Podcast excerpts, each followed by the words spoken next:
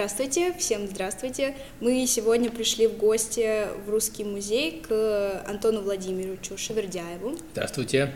Э, Это историк искусства и руководитель студенческого клуба Русского музея. Так точно. И мы с ним сегодня поговорим о том, что же такое студенческий клуб Русского музея, как вообще наш гость попал в эту сферу и что ему ближе всего здесь. Да. Мы подкаст. Достаем Достаем. двойные листочки Так, и мы начинаем.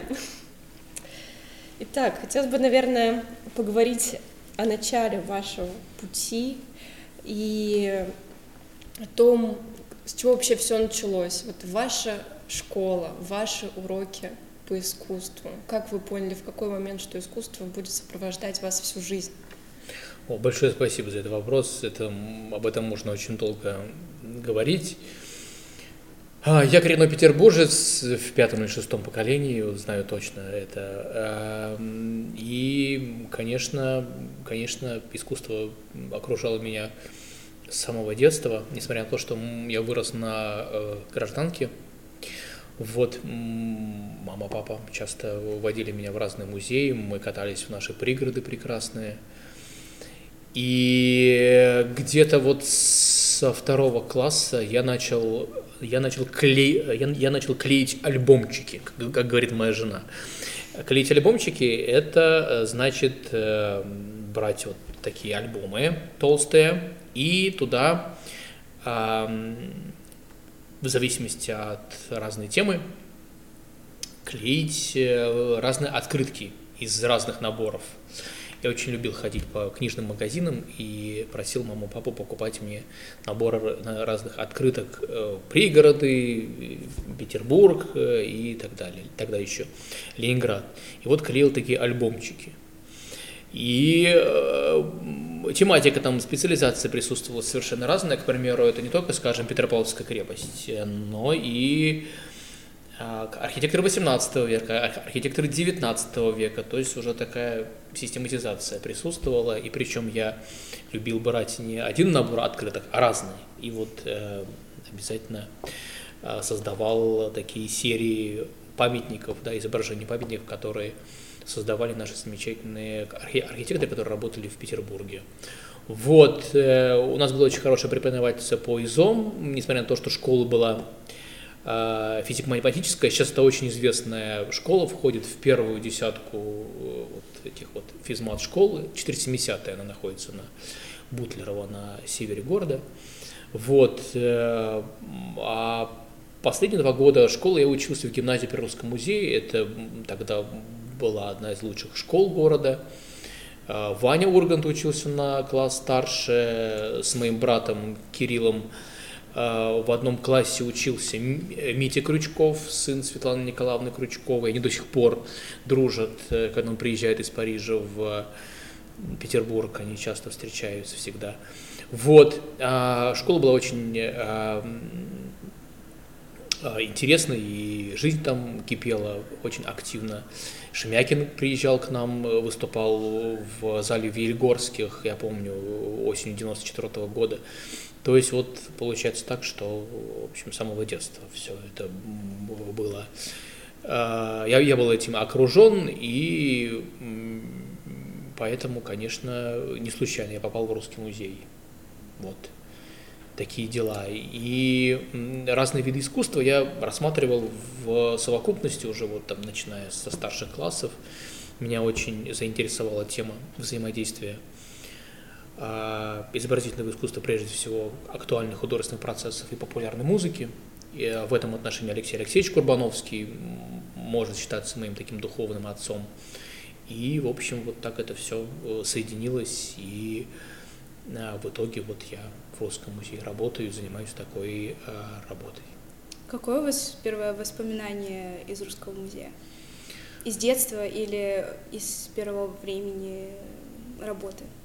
А, Из детства я думаю, что это залы передвижников, наверное, да, это э, Репин, э, это Суриков, вот такие воспоминания, да. Да. А говоря о учебе в старших классах, да, это, конечно, когда впервые мы попали в музей Людвига в мраморном дворце. Он открылся в 95 году, а мы там оказались через год, я помню, весной 96 -го года, и, конечно, сильное очень было впечатление. Уже тогда я занимался чуть-чуть там творчеством Энди Уорхола, и, конечно, увидеть две его работы в нашем собрании, я испытал такую гордость настоящую за русский музей, за наш город. Соответственно, тут вопрос, а какое же самое любимое произведение в русском музее у вас? в экспозиции? Я патриотично скажу. А, я думаю, это Малевич частично затмение композиция с Джакондой.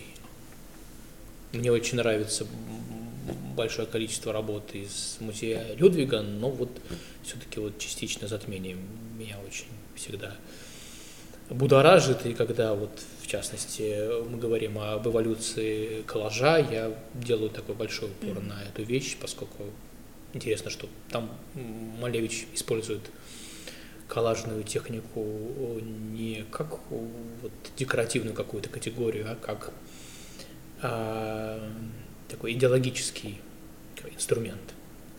А соответственно, есть э, любимый период в истории искусства? А, я думаю, что ну, 20 век. Мне очень э, интересно и первая треть, и середина, и вторая половина 20 века. Да, да. Сложно выбрать. Вот, э, ну, может быть, может быть, 60-е, 90-е, вот так вот, если как-то фокусироваться. Середина 50-х до конца 20 века. Концептуалист, значит, вы. Ну, э, концептуализм как направление мне не очень э, близко, если вы об этом, Лиза, говорите. Я очень люблю поп-арт и очень люблю неоэкспрессионизм. Mm-hmm. Вот если говорить о направлениях второй половины 20 века и постмодернистских направлениях. Хотя неоэкспрессионизм я все чаще сталкиваюсь с тем, что э, его начинают рассматривать как третью или четвертую волну модернизма, потому что, например, если мы говорим о, о немецком неоэкспрессионизме, никакой иронии, никакой вот такой а, шутливой интерпретации, которую мы наблюдаем и в поп-арте, и в концептуализме, там, там она, как отмечают многие исследователи, отсутствует. Вот, и я придерживаюсь этого мнения. Ну вот если возвращаться к вашему пути, э, такой немножко фамильярный вопрос, возможно, как попасть в русский? А, в русский музей попасть э, не просто, да, да, не, не просто, а, но вот у некоторых наших участников студенческого клуба это получилось, и можно сказать, что студенческий клуб является такой своеобразной кузней кадров. А, две девушки, которые ходили, так активно посещали наши занятия, два-три года назад вот стали моими коллегами вот, и проявили себя очень ярко, и, может быть, вот вы видите, видите ТикТоке и в, в сетях э, наших, э, которые освещают деятельность Русского музея, Серафима Коломейцева, она вот как раз одна из таких звезд стала уже э, нашего такого музейного пространства. Да, это, конечно, большая гордость, она большая молодец.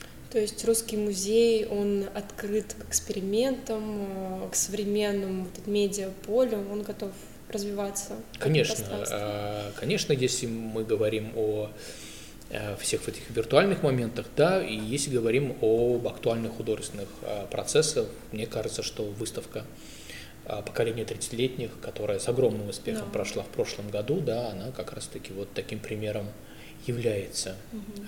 Я очень рад, что мои коллеги из отдела новейшего течения решили ее э, провести. И давно я не видел таких, таких, таких очередей перед входом в мраморный дворец. Сколько, получается, уже лет студенческому клубу?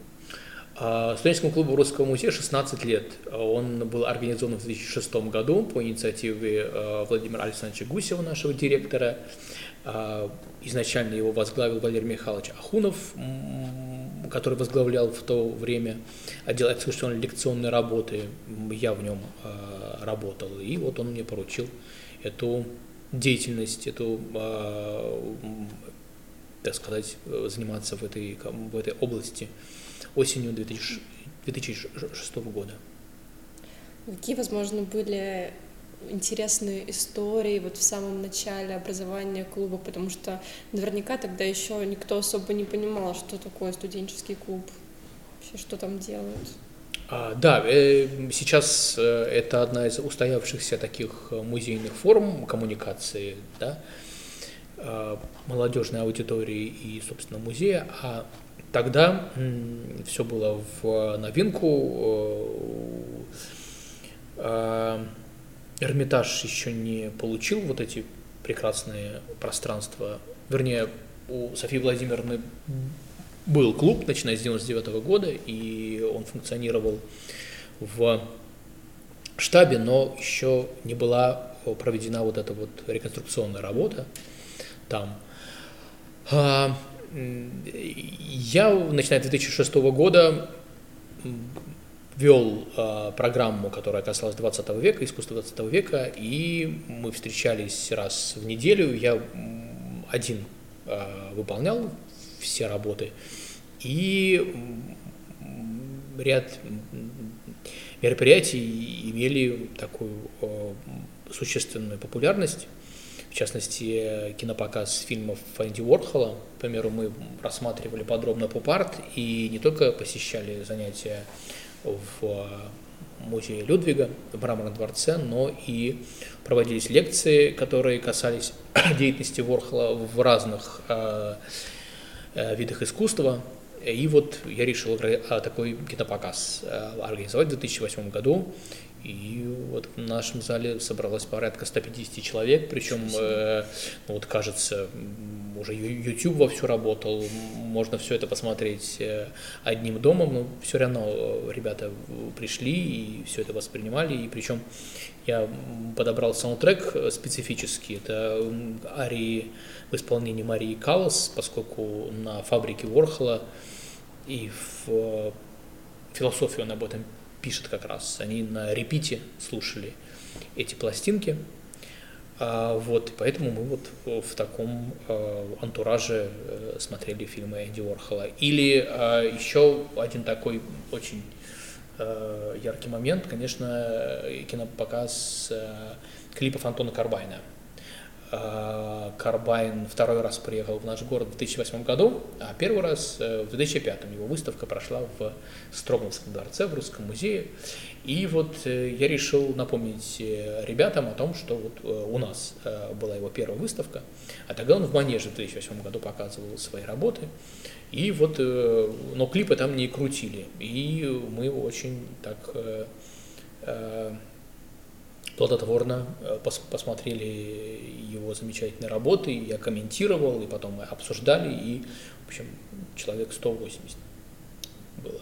И тоже, вот кажется, все это можно в интернете пос посмотреть, но вот а, ребята пришли, и видно, что им было очень интересно. Так что очень приятно, что такие вот события проходили, и, естественно, мы хотим а, повторить тоже такие а, встречи в рамках вот этих вот музыкально-художественных наших а, тем. Вот, так что такую встречу я тоже могу вспомнить, да. Можно еще про музыку продолжить разговор. Мы знаем, что вы участник группы музыкальной «Динозавры рока», и хотелось бы про это чуть-чуть поговорить. А как вы вообще решили создать группу и что, что вообще происходило в группе в, во время ее создания? А, мне кажется, интереснее поговорить о группе Факубичи, а, которая существовала с 1996 по 2005 года. В рамках этой группы я исполнял те же самые обязанности, как фронтмен, и там мы занимались оригинальным нашим творчеством. Э, на разные радиостанции отсылали песни и действительно занимались, пытались заниматься серьезно э, вот, э, музыкальным э, творчеством. Э, и Бачинский со Стилавиным, такие, может быть, знаете, известные, сейчас Стилавин работает на «Маяке», а Бачинский, к сожалению, уже не с нами, но они были такими крупными дядьками на радио «Модерн» и радио «Максимум». Они наши песни ставили в 2002 году, по-моему. На радио Рокс мы звучали, на нашем радио, когда оно еще более-менее ничего было. Вадим Самойлов, кстати, нас ставил из Агата Кристи в своей передаче. Вот, э, это действительно интересно. А динозавр рока это, ну, траля-ля, траля-ля. А вот когда ты сам пишешь песни, это действительно вот, вот да. Вот да, это непросто. Где, где можно сейчас послушать? В, и ВКонтакте мы есть, и на разных других носителях. Мы играли такой, э, ну, скажем, поп-рок с сильным влиянием панка, ска, э, регги чуть-чуть. И, вот. И, в общем, пытались э, зарабатывать какие-то деньги на концертах. Выступали мы в легендарных клубах. Это «Молоко», это «Полигон», «Гора» даже, которая звучит в фильме «Брат». Да, мы там выступали в 97 году. Вот, вот. Там, там уже, к сожалению, закрылся в 96-м, поэтому, а мы собрались в конце 96-го года. Вот, это была действительно такая, такая деятельность очень интересная, настоящее творчество. У вас, у вас же поменялся состав сейчас? А, трое остались. Трое. И, ну, если быть честно, если точно говорить, что, ну, все практически были участниками, все четверо были участниками Факубичей в самом конце, в 2005 году. Вот, сейчас тоже есть, конечно, э, иногда что-то там приходит, э, сочиняется, но сложно. Сложно, сложно, вот как-то вот в молодости легче получилось. А, а почему вы не играете сейчас э, свои старые песни на концертах? Очень щепетильно относимся к, к этим вещам. Мы один раз попробовали сыграть в конце 2019 года и как-то, в общем, ну, не получили того удовольствия, которое получали в, там, на рубеже 90-х нулевых годов. А мы выступали на, одной, на одних площадках с достаточно известными тогда ребятами. Это группа «Враги», «Последний танк в Париже», может быть, знаете, Алексея Никонова. Вот. Эм, ну, вот из таких известных, да. Да. Да, тогда еще вопрос. А какая у вас любимая группа или песня? А, могу назвать свою пятерку. Вот у меня. Да, хорошо. Да, топ, да, топ да, 5 любимых. Пять любимых, любим, любим, э, скорее любим, любим артистов, mm-hmm. да, вот это будут и это будут и группы, это будут и артисты. Mm-hmm с пятого места это Sex Pistols. А, я был на их концерте в 2007 году, восьмом, и очень этому рад, что их увидел, и очень надеюсь, что они еще к нам приедут. А на четвертом месте будет э, группа Beatles, наверное, да. А все, все-таки они у меня опустились на четвертое место, но я их очень люблю. На третьем месте будет группа Кьюа, на втором месте будет группа Blur, а первое место до моей смерти занимает Пол Маккартни. А сольный, сольного я, я люблю больше, чем, чем Битлз, потому что он большой молодец, и я был на всех его концертах в нашей стране. Вот, э, для меня он, да, да, настоящий бог. Вот. А песни, э, ну, ну, с... сложно. Не Хорошо. смогу вот так вот. А что вы вообще цените в музыке? Почему вы творите, творили через нее и вот так вот трепетно относитесь? А, ну, а, музыка это самый эмоциональный вид искусства, ну, вид творчества, скажем. Я, я не, вот, относительно наших э, всех забав не могу это назвать искусством. И это замечательная форма коммуникации, потому что вот с ребятами, которым, с которыми мы занимаемся этим делом, э, я их знаю вообще, с, там, Кирилла знаю со своего, с его рождения, вот, э, нашего басиста Сергея с шести лет, там, ну и Андрюху тоже давно знаю, нашего гитариста. В общем, э, вот скорее мы, не, мы друзья больше, а не музыканты, и я не считаю вот в рамках динозавров рока нашу такую де- деятельность чем-то таким серьезным. Мы просто играем для вас прежде всего, для себя и не думаем о том, сколько там денег получим за этот концерт. за тот или иное выступление. Вот. Но я не теряю надежду как-то вот представить и оригинальный материал слушателям, но это очень сложно. Последний вопрос про музыку. Э, какие есть секреты организации музыкальной группы и ее успех, потому что мы тоже пытались э, сколотить музыкальную группу и даже пытаемся писать какие-то тексты Отлично. и писать музыку, но у нас не особо получается. Вот, и хотели спросить, есть ли какие-то секреты? Нет, если это приносит действительно вам удовольствие, я вот помню, как мы э, там, на первом курсе или на втором э, старались э, создавать песни, это, это очень интересный процесс. Да, если э, вам приятно находиться друг с другом и заниматься этим делом, это, это мне кажется, самый главный такой момент. Вот. Вот. Надо пробовать, и если это нравится, конечно, надо продолжать, стараться, пытаться. Спасибо будем пытаться. Обязательно.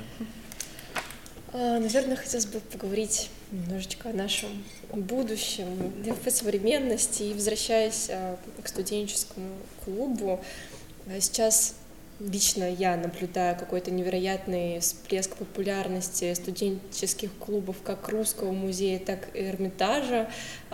Попасть туда и туда становится с каждым годом все сложнее и сложнее. Как вы думаете, Почему так происходит? А, в Петербурге это уже, это уже традиция, и вот нам абсолютно не надо о себе сообщать э, там, в августе или в начале сентября, когда мы начинаем принимать заявки от ребят э, на участие в нашем клубе. Э, сложилась такая культурная ситуация, многим ребятам интересно посещать подобные занятия, и э, я наблюдаю это начиная с 2015 года, вот примерно вот так вот. Мне кажется, все-таки а, почему-то первая половина десятых годов э, там наблюдался такой очевидный провал э, в этой деятельности, а мне кажется, петербургская атмосфера, она, конечно, вот формирует эти все интересы и желание а, студентов посещать подобные а, организации, входить в подобные сообщества. Поэтому я думаю, что только а, эта деятельность будет развиваться и, и приносить прекрасные плоды. Да, потребность эстетического восприятия, как мы знаем, в Петербурге особенно важна. Лиза, у тебя какие-то вопросы?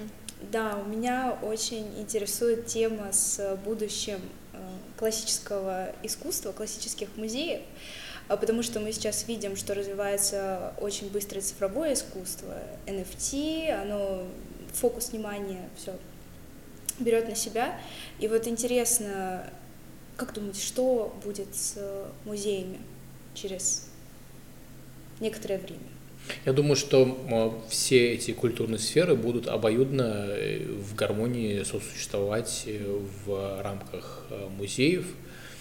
В этом пространстве я уверен, что возникнут какие-то интересные а, такие коллаборации, mm-hmm. когда классическое искусство будет а, показываться рядом с а, какими-то актуальными художественными тенденциями. Ну, таких примеров уже очень много. И я думаю, что мы увидим очень интересные какие-то столкновения, а, диалоги, взаимодействия. То есть страха о том, что в музей перестанут ходить, его нет? Не, не, не, ни, в, ни в коем случае. В, крупных городах особенно, да. Мне кажется, что и в Москве, и в Петербурге уже сложилась такая ситуация, и молодые люди, э, они большинство очень э, хотят вот, быть погруженными в эту в культурную жизнь, и это очень приятно. Это замечательный прогноз, потому что некоторые, конечно, сейчас э, пессимистично оценивают ситуацию и боятся того, что музей утратит свою ценность. Ну и в связи с этим вопрос, а какие вообще проблемы вот у современного музея сейчас есть? То есть с чем таким глобальным, возможно, музей сталкивается и не знает, как справляться? Каких-то проблем, вот, связанных с деятельностью русского музея, я не могу как бы назвать. Все, в принципе, нормально. Хорошо. Это очень хорошо. То есть, э, опять же, вот галереи, они не перетягивают на себя одеяло, а дополняют как бы, да, только эту сферу. Эм, нет, нет, нет, да, мне кажется, что э, как раз-таки, если мы говорим о просветительской работе, об интересе молодежной аудитории к деятельности музеев, то она только крепнет, потому что э, музеи предоставляют очень качественные, фундаментальные такие вот программы, и это, конечно, привлекает молодежь, они доверяют, доверяют таким вот э, серьезным крупным институциям. Мы уже подходим э, к концу нашего прекрасного диалога и возвращаясь к теме образования, вашего опыта как ученика, вашего опыта как преподавателя, вот э, что бы вы хотели изменить в системе образования, а, чтобы искусство и вот предмет как МХК стало для детей более значительным и занимательным? Или это все-таки вот вопрос личного подхода, того, как преподаватель вообще себя позиционирует и как дает материал? Конечно, человеческий фактор очень важен, а, но мне бы хотелось, чтобы а, ученики старших классов, да, в более-менее вот как-то полном объеме, ну, это, конечно, очень сложно сделать, э, получали знания э, по этому предмету, и э, чтобы преподаватели старались как-то вот в широком контексте представлять ту или иную художественную тенденцию, тот или иной стиль, скажем, то или иное направление, привлекая не только, скажем, изобразительное искусство, но и литературу, музыку, а, танец, театр и так далее, вот в таком комплексе рассматривать а, то или иное явление, это, мне кажется, очень такой важный момент. Спасибо за ответ. И, наверное, угу. заключительный вопрос. Лиза, давай. Что вы пожелаете современному человеку? Не останавливаться на, э, на достигнутом. во всем понимании, во всех пониманиях этого слова. Спасибо. Спасибо вам большое, Спасибо большое за этот замечательный разговор. Было безумно интересно. Да. Вас... Спасибо большое. Было приятно попить чай в кругу таких интересных людей. С Спасибо вами, большое. с вами были э, Соня, э, Лиза и Антон Владимирович. Спасибо да. большое. Счастливо. Всем пока. Счастливо. До скорой встречи.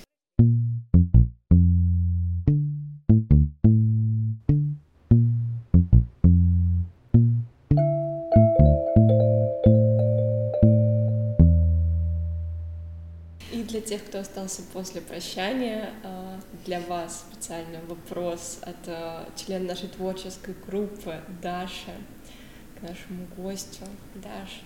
Антон Владимирович, у меня есть вопрос, который тревожит меня не первую ночь. О нем э, мне рассказала Аделия Галимова, ваша знакомая также. Э, она мне сказала, что Айвазовский сам делал рамы для своих работ. Правда ли это? Какой вопрос? Под кавыкой-то, а? К сожалению, я не специалист по творчеству Айвазовского, я должен проконсультироваться у моих коллег. Но подождите, а, весь юмор еще не, ну, не в этом. А, более того, он сказал мне, что однажды, когда Айвазовский делал раму для своей работы, он взял гречку, как-то на эту раму наложил эту гречку и покрыл э, позолотой. И до сих пор в Русском музее есть работа э, Айвазовского, где на раме позолоченная гречка. Я должен проконсультироваться у специалистов. Э, Айвазовский очень важный художник для русского искусства, поэтому я не могу выдумывать ответ. Я должен точно узнать его и вам сообщить. Спасибо. Просто в рамках дефицита последних времен гречка — это важный продукт. И, может, Айвазовский что-то знал, чего не знаем мы сейчас. Спасибо за ответ. Спасибо. А, Я считаю, тут стоит добавить, э, что перед ответом на вопросы даже стоит обратиться к специалистам. Все, спасибо, у нас все. До свидания.